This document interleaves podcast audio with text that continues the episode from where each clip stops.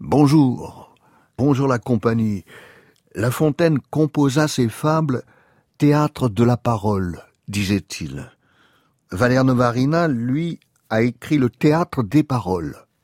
C'est paru chez POL. Celui qui nous parle vraiment, peut-être qu'il nous informe un peu sur lui et sur le monde, mais il y a surtout, au centre invisible de sa parole, l'étonnement d'avoir des mots. Dans toute vraie parole, il y a quelque chose qui s'offre, en muet, et qui est comme le mystère même de parler. Halte là, qui hic est ici, et la tombe de l'enfant écarnicien du temps que je fus de temps en temps. Extrait du discours aux animaux aux éditions POL. Ce crâne, au bout de mes dents, est-il celui d'enfant qui existe? Hic est la tombe de l'enfant charnicième du nom. Rien plane au-dessous, rien plane au-dessus. Salut, espace petit, tout froid soleil, hauteur toute basse, plafond sous planche, j'ai vécu dans des lieux dont on connaît plus les endroits.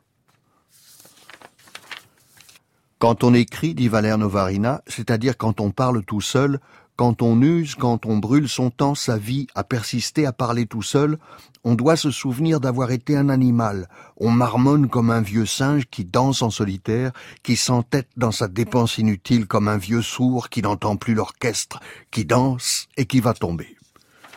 Écrire, c'est ça, nous dit Jean-Pierre Verregen dans Artaud Rimbur, et nous le prenons en écho de ces paroles de Valère Novarina. Écrire, c'est ça.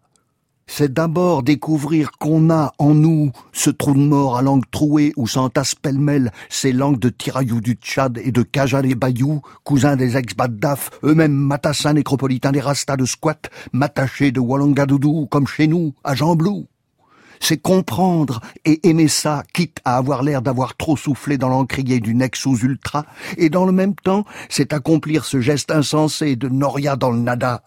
C'est accomplir l'inlassable monotonie résistante de cet acte fou. C'est faire et aligner des bâtons. C'est en baver des chuintés et en chier des mous.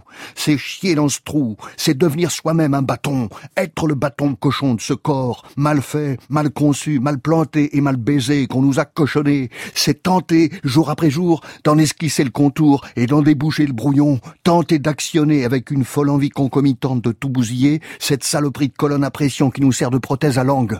C'est tenter de la mocher de les crabousiller et d'en boucler le dallo, de la bourrer ou mâchurer de mots, de la barbouiller de bamboula, de la peinturlurer aux couleurs très peu françaises, de ce qui en sourd ou citait, dans l'hystérie crispée d'une motilité sans nom, c'est tâcher de mettre des noms là-dessus, tâcher de dénouer ce rébut et de désigner cet os. Par où et par quoi On l'a dans l'os.